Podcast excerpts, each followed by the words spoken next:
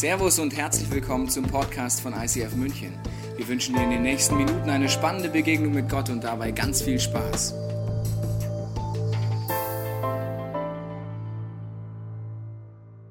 Liebe Podcast-Zuschauer, ich wende mich heute an euch, um euch einmal Danke zu sagen für alle eure ermutigenden E-Mails, die uns schickt, all die ermutigenden Nachrichten. Wir lesen sie immer in unseren Teams vor uns, freut uns sehr darüber, was Gott in eurem Leben durch diesen Podcast tut. Auch alle Danke, die für diesen Podcast beten, für unsere Kirche und auch alle, die immer wieder Geld spenden aus ganz Deutschland und weltweit. Das ist absolut genial, dass ihr diesen Podcast mit möglich macht. Heute stelle ich euch eines von vier Projekten vor, die wir in der Reach-Kollekte äh, in unserer Kirche vorstellen. Und ich glaube, dass auch einige von euch Interesse daran haben, was bewegt uns als Kirche dieses Jahr? Was wollen wir Neues ermöglichen, um noch mehr Menschen zu helfen, diesen Jesus kennenzulernen? Und wenn du magst, hör dieses Projekt dir heute an und überleg dir, ob es für dich dran ist, auch einen Teil deiner finanziellen Ressourcen zur Verfügung zu stellen, dass noch mehr Menschen diesen Jesus so erleben können, wie du ihn bereits erlebst. Vielen Dank für alles, was du tust, was du gibst, wo du betest und ermutigst. Ich wünsche dir weiterhin ein geniales Jahr 2015 und dass deine Träume mit Gottes Hilfe real werden. Heute möchte ich dir ein Projekt vorstellen, was mir ganz besonders auf dem Herzen liegt. Das ist das Thema Kirchengründung. Wir als ICF München wollen Kirchengründungen unterstützen. Wir wollen Kirchen gründen in Deutschland. Wir haben den Traum, dass über 95 Prozent der Bevölkerung in Deutschland Kirche und Gott neu erleben können. Und das innerhalb von 45 Minuten. Das hört sich jetzt so abgefahren an. Mensch, wie viele Kirchen wollt ihr denn gründen? Aber das ist durch 30 Kirchengründungen in Deutschland möglich, dass wir 95 Prozent der Bevölkerung erreichen innerhalb von 45 Minuten. Und äh, letztes Jahr haben wir Kirchengründungen in Salzburg, Essen, Frankfurt unterstützt. Es waren Leute hier aus dieser Kirche unterwegs mit der Worship-Tournee und haben diese Kirchengründung vor Ort unterstützt. Das wollen wir dieses Jahr auch machen. Und ähm, ja, unter anderem gibt es den Flo, der in Frankfurt ist, der letztes Jahr mit seiner Familie nach Frankfurt gezogen ist, um da Kirche zu gründen. Und äh, damit du einen Einblick erhältst, was da so läuft, was er so plant, habe ich dir einen kleinen Clip mitgebracht. Clip ab. Hallo, hallo ICF München. So schön, dass ich jetzt hier bei euch sein darf und ein kleines Update von Frankfurt, von unserem ICF Frankfurt geben darf. Aber als allererstes möchte ich Danke sagen. Danke, dass ihr uns so großzügig unterstützt. Unterstützt durch euer Gebet, durch Know-how, durch Ressourcen, durch Finanzen und vor allem auch durch Coachings. Und dass es euch gibt. Es tut so, so gut. Danke Jetzt ein kleines Update. Wir sind im November gestartet bei uns zu Hause im kleinen Wohnzimmer mit 15 Leuten. Wir sind gestartet mit wöchentlichen Treffen, sonntags zu kleinen Community-Treffen. Parallel dazu sind wir gestartet mit der ersten Schnupperzeit. 18 Leute haben sich auf den Weg gemacht, 15 haben sich danach entschieden, fest dabei zu sein. Und jetzt vor einer Woche durften wir unsere zweite Schnupperzeit starten. Und angemeldet haben sich da 23 Leute. Unglaublich. Darum mussten wir auch jetzt raus aus unserem Wohnzimmer und sind jetzt in Frankfurt in dem Stadtteil Bornheim in einem kleinen Theater und machen dort wöchentlich weiter. Gemeinsam mit vielen Kindern treffen wir uns dort wöchentlich, um Gott zu erleben, um Gemeinschaft zu erleben und zu wachsen. Außerdem haben wir jetzt vor zwei Wochen, zwei Wochen drei Small Groups starten dürfen, wo sich jetzt wöchentlich 15 Männer und Frauen treffen, um in der Tiefe Gemeinschaft und Gott erleben können. Unglaublich. Außerdem hatten wir Zürich zu Gast bei uns in Frankfurt mit der Worship Tour und dieser Abend war unglaublich für uns. Wir durften mit 300 Leuten gemeinsam diesen Gott feiern und wir hatten Live-Worship und wir hatten sogar eine kleine Delegation von München dabei und es tut einfach gut, wenn ihr dabei seid. Wir spüren die Unterstützung und es macht Spaß. Und diesen Spirit von diesem Abend, von dieser großzügigen Liebe haben 300 Menschen mit nach Hause genommen und das hat Frankfurt definitiv schon verändert was haben wir jetzt aktuell vor? Was ist auf unserer Agenda? Wir haben natürlich vor, unsere Small Group Arbeit auszubauen, damit noch mehr Menschen Gott erleben können. Und unser Ziel ist zum Ende des Jahres sechs bis acht Small Groups zu haben. Weiter wollen wir, dass aus diesem Community-Treffen, die wöchentlich stattfinden, dass daraus unsere Celebrations stattfinden. Ab April starten wir mit verschiedenen Teams unsere erste Celebration, die wir einmal im Monat stattfinden lassen. Ein weiteres Highlight wird auch der Tobi mit einem Team sein, was im Mai kommt. Und dann ist unser Ziel zum Ende des Jahres, so wie die Teams auch stehen und so wie es uns als Team auch möglich ist, dann wöchentlich öffentliche Celebrations zu machen. Was haben wir noch vor? Viel. Wir haben auf dem Herzen in Bornheim, Gott hat uns nicht umsonst nach Bornheim in diesen Stadtteil in Frankfurt gestellt, dort Menschen zu begegnen. Bornheim ist der dicht besiedelste Ort in ganz Deutschland überhaupt mit der höchsten Geburtenrate. Und dort gibt es genauso auch viele, viele Familien, die alleine sind, die ähm, Unterstützung brauchen, wo wir gesagt haben, diesen Alleinerziehenden oder diesen Kindern wollen wir dienen. Keine Ahnung noch, wie wir es genau machen wollen, das erarbeiten wir. Und genauso gibt es dort auch viele einsame alte Menschen. Und was wir ihnen zur Verfügung stellen können, ist unsere Zeit und unsere Liebe. Und dort wollen wir Schritte gehen.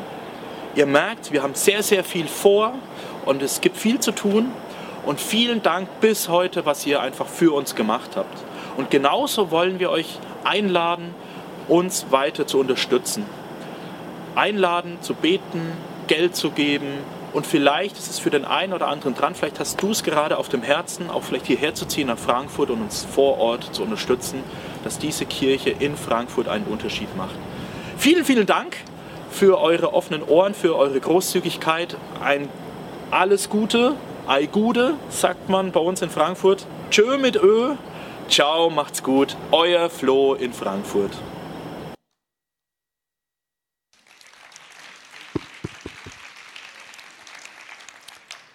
Lasst uns gemeinsam Deutschland verändern, damit Menschen in diesem Land Gott erleben können.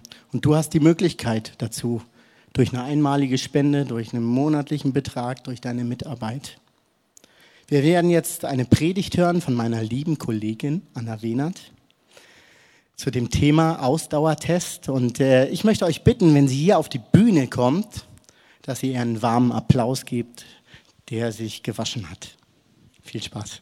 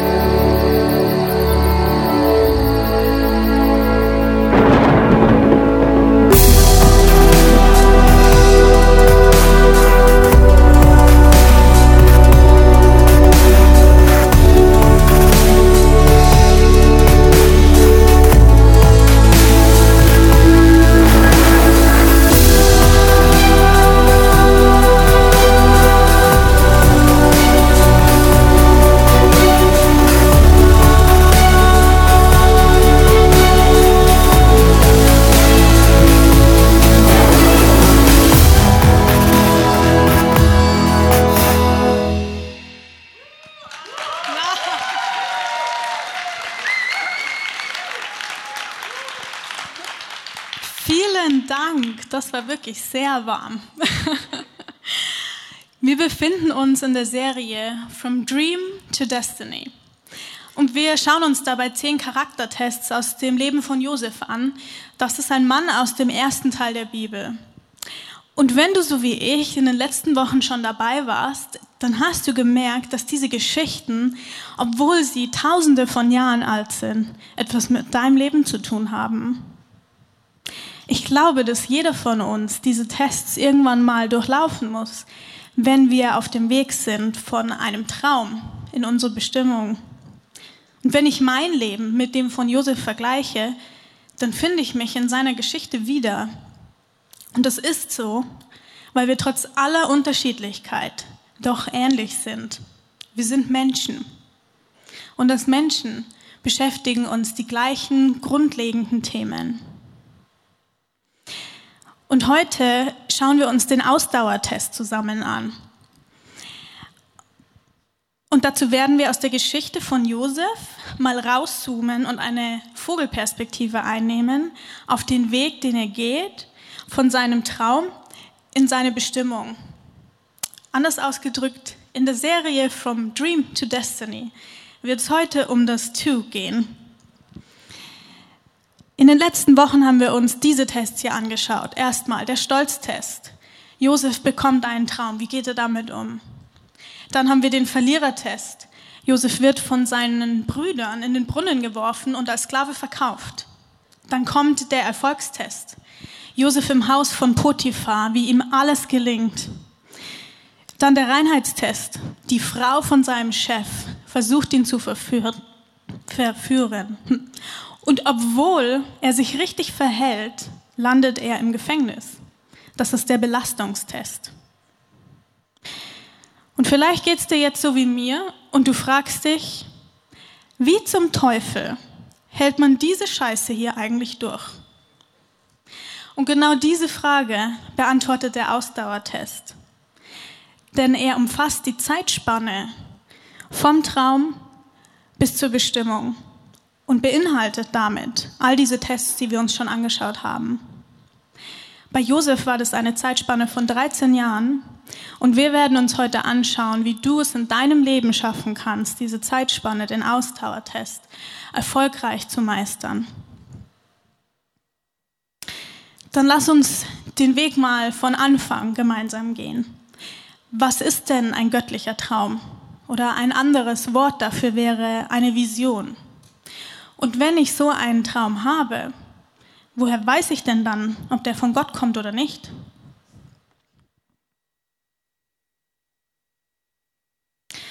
Du sitzt hier heute in einer Kirche.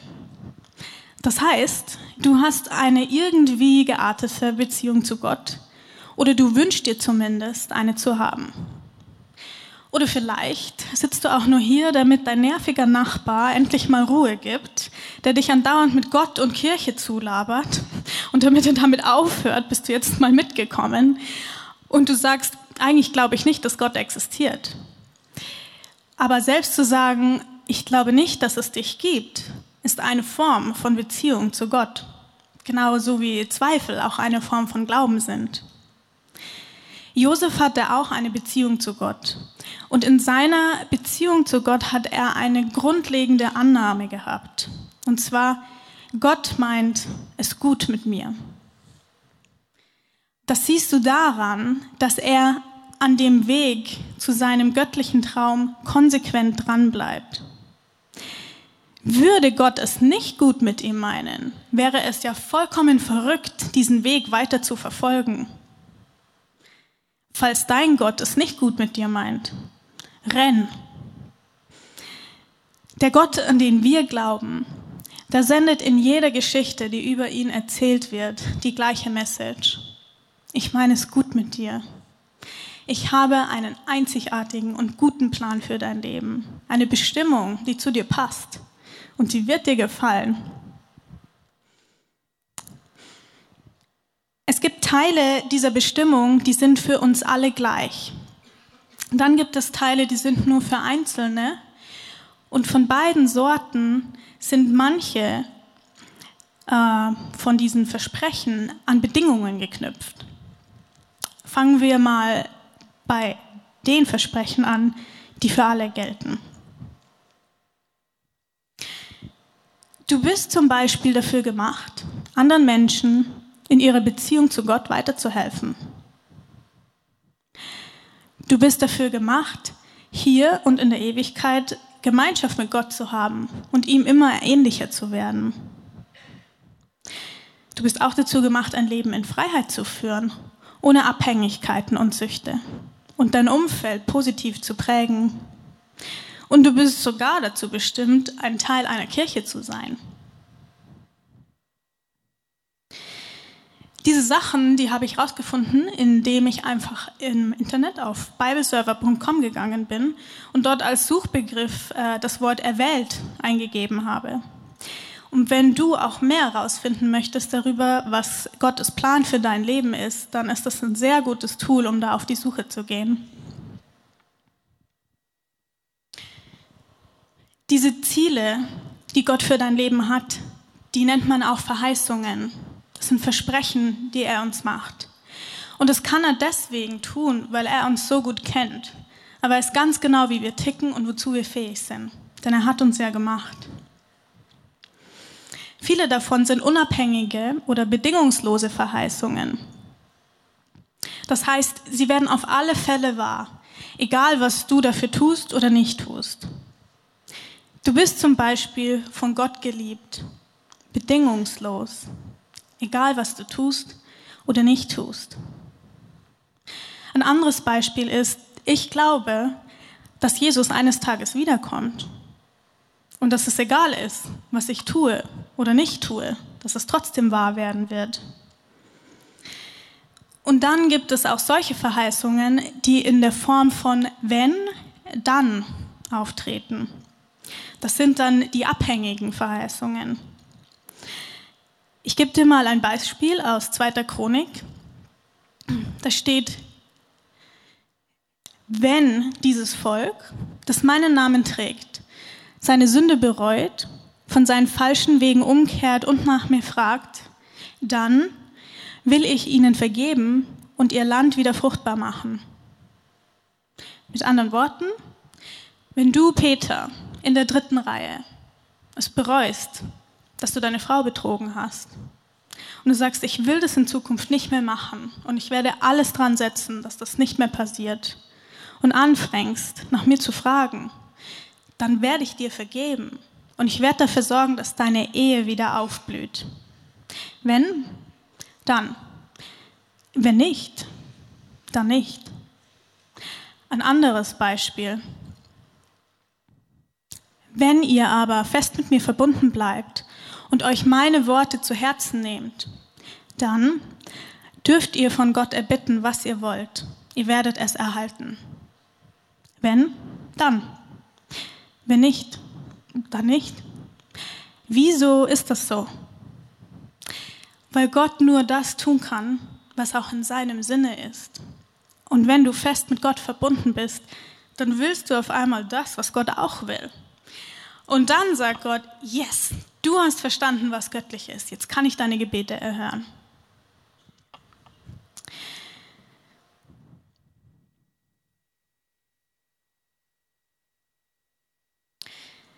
Diese Versprechen, die abhängigen Versprechen, die sind wie eine optionale Zukunft.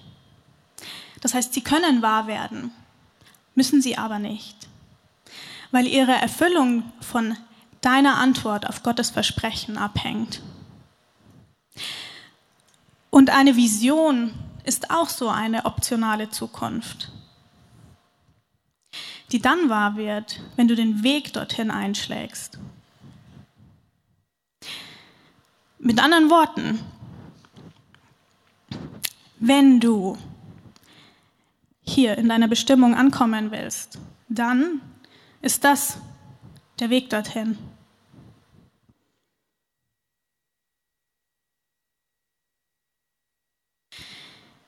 Diese Vision kann aus ganz unterschiedlichen Quellen kommen. Es kann zum Beispiel sein, dass dir eine Not auffällt.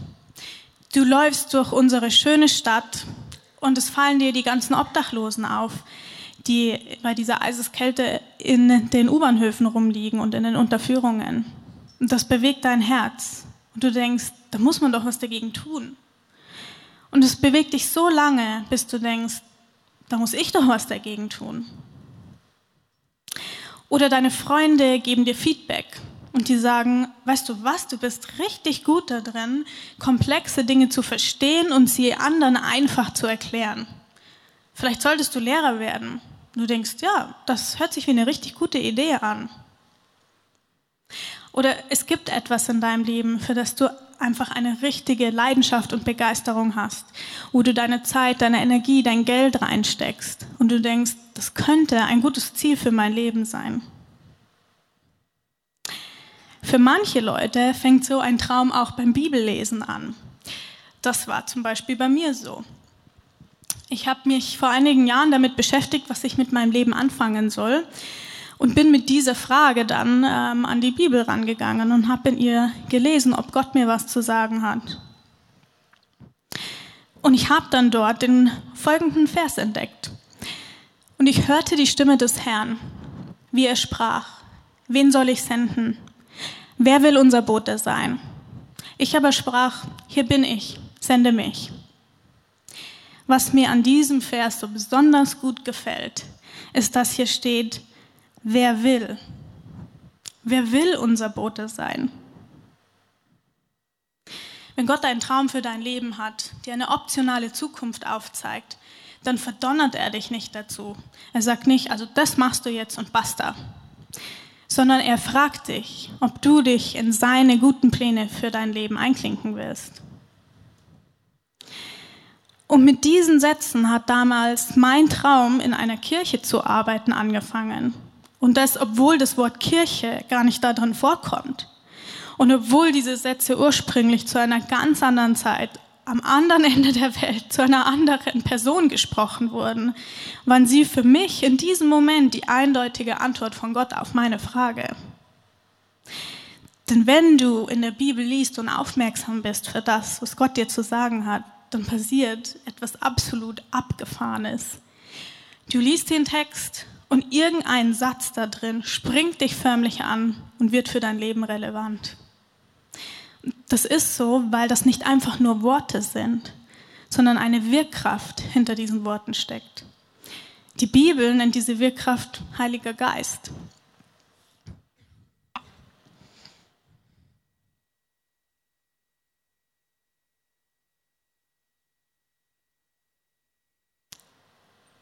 Vielleicht sagst du jetzt auch, ja, das ist ja alles schön und gut und hört sich ja ganz toll an, aber ich habe ehrlich gesagt überhaupt keine Ahnung, was eine gute Idee oder ein göttlicher Plan für mein Leben sein könnte. Dann würde ich dir empfehlen, nachher im Bookshop einfach dieses Heft hier zu kaufen, das Cassone. Das ist ein sehr gutes Werkzeug und ist genau dafür gemacht, um Gottes Plan für dein Leben mal nachzuspüren und rauszufinden.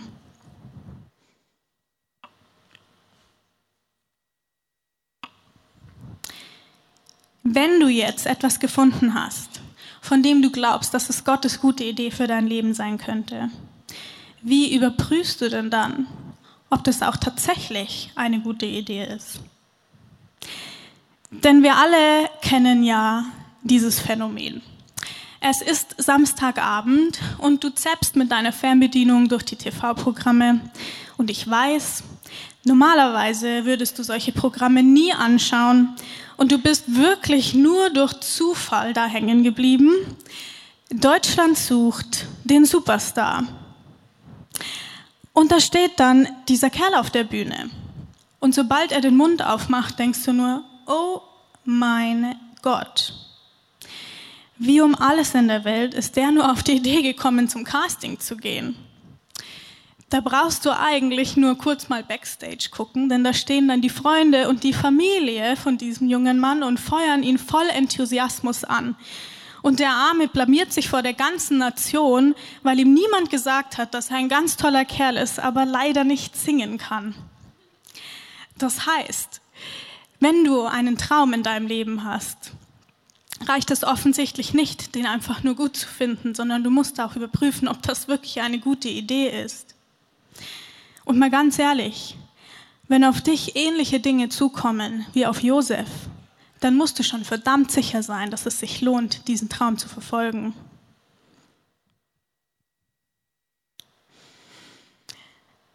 Diese Prüfung, die funktioniert durch zwei Dinge. Hören und tun. Was meine ich mit hören? Es geht darum, dass du auf Gott hörst und ihn fragst, was er zu deinem Traum zu sagen hat. Das kannst du ähm, durch verschiedene Kanäle tun und ich würde dir empfehlen, immer mehrere zu nutzen. Und als erstes kannst du dazu deine Vision, deinen Traum mit Gottes Wesen vergleichen. Führt der Traum dazu, dass du und Menschen in deinem Umfeld aufblühen ist der Traum freisetzend oder führt er dich in innere Gefängnisse? Ist der Traum selbstlos? Oder geht es im Endeffekt um dich und deine Bedürfnisse? Was kommt dabei heraus, wenn du den Traum konsequent zu Ende denkst? Und damit du diesen Vergleich anstellen kannst, ist es wichtig, dass du das Wesen und den Charakter Gottes auch kennst. Weißt du, Gott lässt sich überall finden. Wenn du aufmerksam bist, dann kannst du ihn in der Natur finden, in Büchern, in Filmen, in den Worten von deiner Familie und von deinen Freunden. Such ihn dort und du wirst ihn finden. Aber es gibt einen Ort, an dem Gottes Wesen in Reinform vorhanden ist, wo quasi die Essenz von dem, was Gott ist, in komprimierter Form vorhanden ist. Und das ist die Bibel. Das heißt, wenn du Gottes Wesen besser kennenlernen willst, dann ist der effektivste und beste Weg, das zu tun, deine Bibel zu lesen. Als zweites ist es auch wichtig, dass du deinen Traum mit dir selber vergleichst. Denn es kann sein, dass dein Traum eine wirklich gute Idee ist und dass er auch Gottes Wesen total entspricht. Aber ist es auch eine gute Idee für dich? Wir haben manchmal dieses absolut schräge Bild vom Gott im Kopf, dass wir denken, wenn ich einen Lebensbereich Gott überlasse oder sogar Gott frage, was sein Plan für mein Leben ist, dann wird er bestimmt was aussuchen, was mir überhaupt nicht gefällt. Er wird mich dann bestimmt mit einer absoluten Kröte verheiraten oder noch schlimmer gar nicht. Und beruflich wird er bestimmt auch irgendwas aussuchen, was mir absolut keinen Spaß macht. Im Endeffekt bedeutet das, dass wir denken, dass Gott irgendein psychisches Problem hat.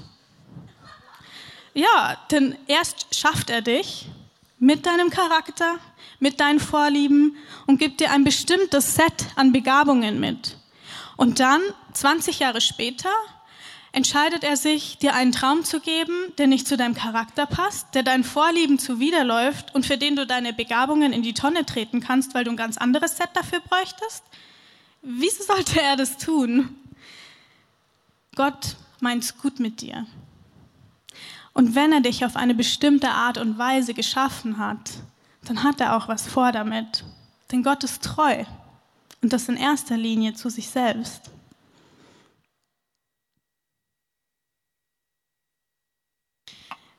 Die Frage, die du dir also stellen kannst, ist, ist der Traum anziehend für mich? Macht das was mit mir? Bringt es in mir was zum Schwingen, sodass du dann denkst, wenn das möglich wäre, das wäre schon geil. Und dabei geht es nicht darum, dass es etwas sein muss, was alle anderen Leute auch toll finden würden. Mutter Theresas Lebenstraum zum Beispiel, mit den Ärmsten der Armen in Kalkutta zu wohnen, fanden bestimmt die meisten Leute nicht sehr anziehend. Für dich muss es anziehend sein und nur für dich. Mit deinem Herz muss der Traum was machen. Und nach dem Hören kommt das Tun. Und du wirst nie rausfinden, ob ein Traum wirklich funktioniert und ob er wirklich zu dir passt, wenn du nicht anfängst, Dinge auszuprobieren und Schritte in die richtige Richtung zu gehen. Und wenn du nicht anfängst, den Weg zu gehen, der in deine Bestimmung führt, wirst du auch nie ankommen. Dasselbe sagt auch Paulus, das ist einer der Autoren im zweiten Teil der Bibel, zu Timotheus, einem Leiter, dem er eine seiner Kirchen anvertraut hat. Der schreibt ihm einen Brief und sagt, so sieht also der Auftrag aus, den ich dir anvertraue, Timotheus, mein lieber Sohn. Er stimmt mit den prophetischen Aussagen überein, die seinerzeit über dich gemacht wurden. Gestärkt durch diese Zusagen sollst du den guten Kampf kämpfen, indem du am Glauben festhältst und dir ein reines Gewissen bewahrst. Einige haben ihr Gewissen zum Schweigen gebracht und haben dadurch in ihrem Glauben Schiffbruch erlitten. Das heißt, Timotheus hatte mal einen Traum, eine Vision. Das sind die prophetischen Aussagen, die über ihn gemacht wurden. Und er fängt jetzt an, in seine Bestimmung reinzukommen und diesen Traum auszuleben. Und Paulus gibt ihm jetzt eine Anleitung oder einen Tipp, wie er das genau machen kann. Nämlich, indem du am Glauben, an deiner Vision festhältst und ein reines Gewissen bewahrst. Wie bewahrt man ein reines Gewissen? Oder andersrum gefragt, wann hast du ein schlechtes Gewissen? Wenn du das, von dem du weißt, dass es richtig wäre, es zu tun, nicht tust. Das heißt, wenn du mit deiner Vision nicht Schiffbruch erleiden willst, dann musst du anfangen, Dinge zu tun, Schritte in die richtige Richtung zu gehen.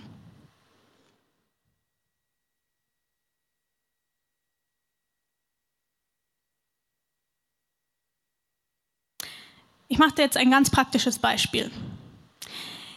Wenn ich dir jetzt zum Beispiel sage, dass ich dieses Kasonheft demjenigen von euch schenke, der als erstes hier oben bei mir auf der Bühne steht, musst du jetzt aufstehen und losgehen. Sehr gut, du warst Erster. Herzlichen Glückwunsch, viel Spaß damit. ja, genau.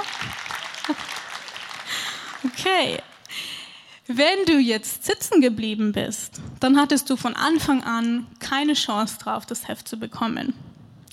Und das kann dann an einem von drei Gründen liegen. Entweder du glaubst mir nicht. Du glaubst einfach nicht, dass ich dir das Heft tatsächlich geben werde, wenn du hier oben stehst. Oder du glaubst, dass es sich nicht lohnt, für dieses Heft den weiten Weg von deinem Platz bis zur Bühne auf dich zu nehmen. Oder aber du glaubst, dass du es nicht schaffst, als erster hier oben zu sein, zum Beispiel weil du in der Mitte sitzt. Und wenn du einen Traum von Gott in deinem Leben hast und du nicht losgehst und nicht anfängst, Schritte zu gehen, dann kann das auch an einem von diesen drei Gründen liegen.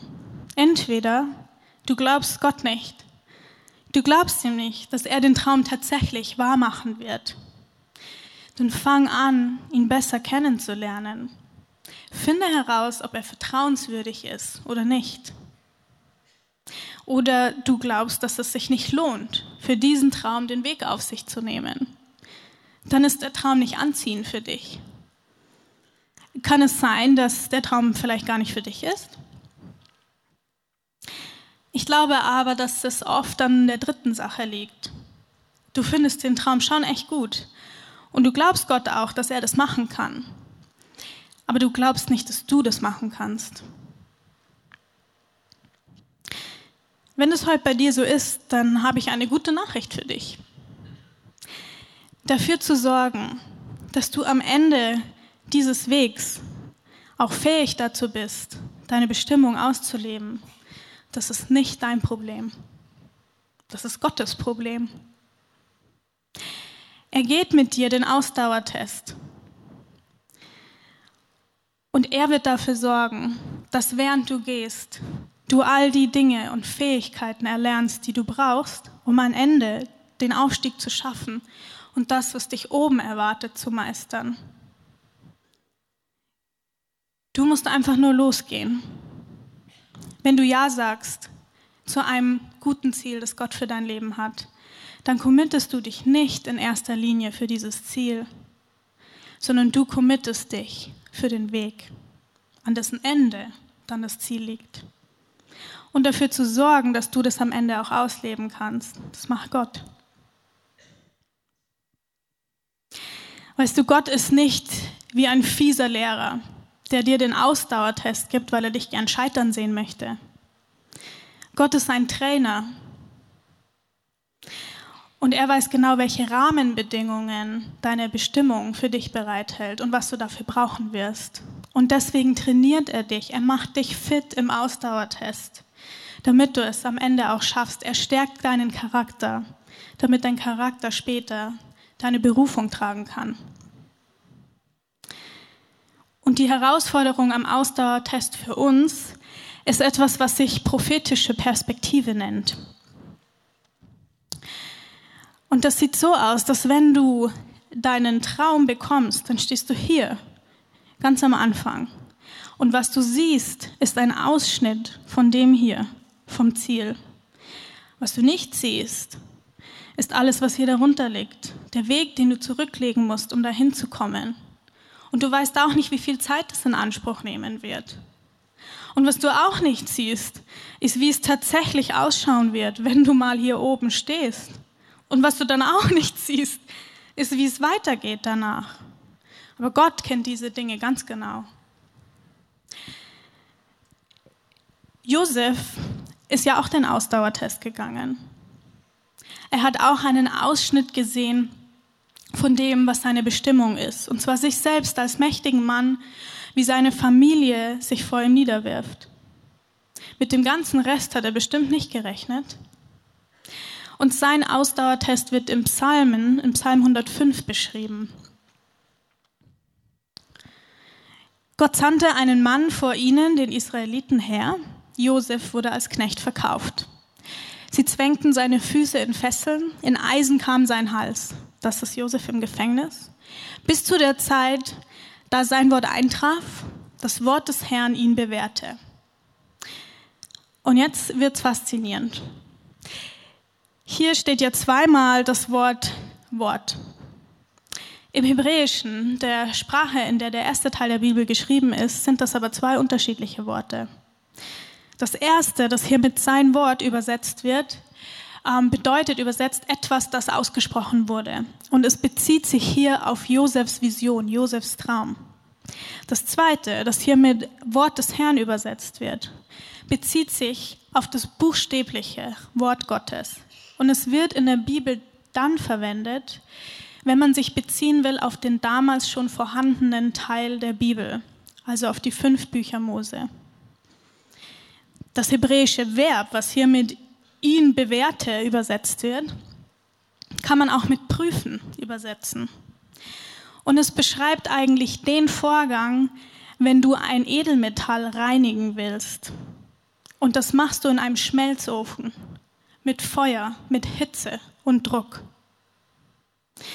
Das heißt, man kann diesen Satz hier auch übersetzen.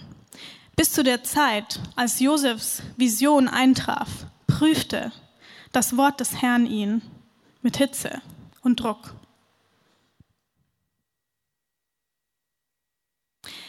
Oder anders ausgedrückt.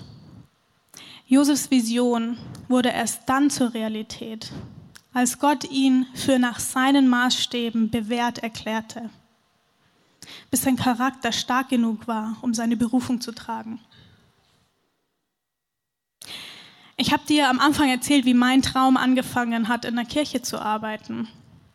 Und damals hatte jemand auch ein Bild von Gott für mich. Das war das Bild von einem Diamanten, der in mir verborgen ist und den Gott zum Vorschein bringen will. Ich dachte mir so, uh, Diamant, das klingt gut, gefällt mir. Aber worüber ich nicht nachgedacht habe damals, ist, wie Diamanten entstehen. Aus Kohlenstoff, unter extremer Hitze und extremem Druck. Mein persönlicher Ausdauertest hat zehn Jahre gedauert. Und ich bin darin unter anderem durch eine geplatzte Verlobung, eine versuchte Vergewaltigung und eine Erschöpfungsdepression gegangen. Und ich habe dabei drei wichtige Sachen gelernt. Erstens, um den Ausdauertest zu bestehen, reicht es nicht, ihn auszusitzen und zu warten, bis er vorbeigeht. Du musst vorwärts gehen, Schritt für Schritt, weil der Test ein Weg ist. Und ein Weg muss man immer gehen. Also bleib nicht stehen.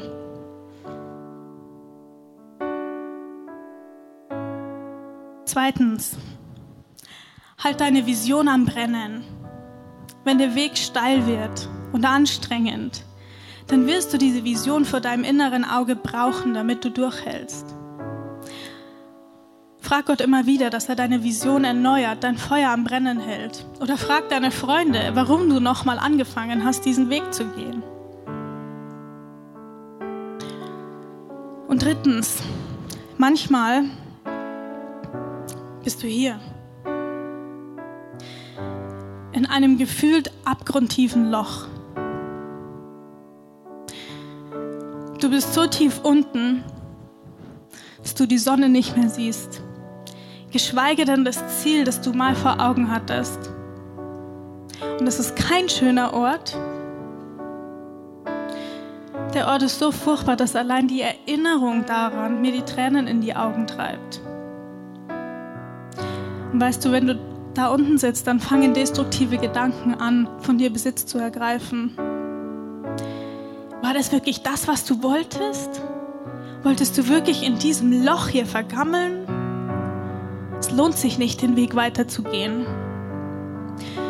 Als ich in meiner Erschöpfungsdepression festgesteckt bin, war ich so alleine, resigniert und ängstlich, dass ich mir geschworen habe, dass ich nie wieder in einer Kirche arbeiten werde. Die Bibel nennt die destruktive Macht, die hinter solchen Gedanken steckt, Teufel. Und der Teufel wird deine Schwäche ausnutzen. Genau in dem Moment, wenn du hier bist, wird er kommen und dich fragen, war das wirklich das, was du wolltest? Vielleicht ist es besser, du gibst auf und drehst um. Und dann sagst du folgendes. Es stimmt, du hast recht. Das ist nicht das, was ich wollte. Das ist nicht der Grund, warum ich gestartet bin. Und ich werde mit Sicherheit nicht aufgeben und dafür sorgen, dass der ganze Weg, den ich schon hinter mir war, umsonst gewesen ist. Und dann stehst du auf. Und du gehst weiter. Schritt für Schritt. So lange, bis du die Sonne wieder siehst. Du hast heute die Chance, deiner Bestimmung einen entscheidenden Schritt näher zu kommen. Wenn du schon einen Traum von Gott in deinem Leben hast, dann kannst du dich heute entscheiden, ganz egal wo auf dem Weg du gerade stehst, dich für den Weg zu committen. Du kannst dich entscheiden zu glauben, dass Jesus dich nicht ans Ziel beamen wird. Denn das hat er nicht versprochen. Er hat gesagt, komm, folg mir nach. Wir gehen einen Weg zusammen. Und wenn du noch keinen solchen Traum in deinem Leben hast, dann kannst du die Zeit jetzt nutzen, um mit Gott ins Gespräch zu kommen und ihn zu fragen, was seine guten Ideen für dein Leben sind. Ich würde gerne für dich beten und wenn du möchtest, dann kling dich doch bitte im Herzen jetzt mit ein.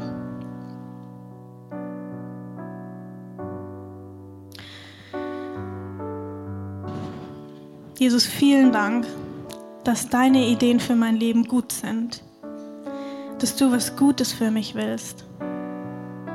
Und ich möchte mehr davon wissen, was du vorhast mit mir, was du noch alles in mich reingelegt hast. Hilf mir, das rauszufinden, was deine Ideen sind für mich. Und Jesus, ich weiß, dass ich, wenn ich in meiner Bestimmung ankommen will, nicht einfach durch Fingerschnipsen dort sein werde, sondern dass ein Weg vor mir liegt Und Jesus, ich entscheide mich jetzt, mich für den Weg zu committen. Ich entscheide mich mit dir auf diesem Weg unterwegs zu sein und an deiner Hand durch die Höhen und Tiefen zu gehen und dir zu vertrauen, dass du ein guter Trainer bist und dass du weißt, was ich später brauchen werde. Und Jesus, da wo ich in meinem Leben in einem tiefen Loch sitze und ich nicht weiß, wie ich da wieder rauskommen soll, oder wie ich jemals den Traum, den ich mal hatte, erreichen soll, da entscheide ich mich heute, dir mehr zu glauben als den destruktiven Gedanken in meinem Kopf. Ich entscheide mich innerlich aufzustehen, deine Hand wieder zu nehmen und zu sagen, okay, gehen wir weiter.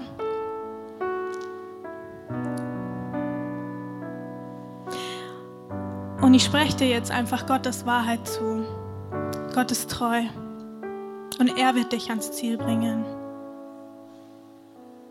Danke, Jesus, dass du jetzt zu uns redest. Bleib einfach im Gebet und besprech deine Gedanken mit Gott.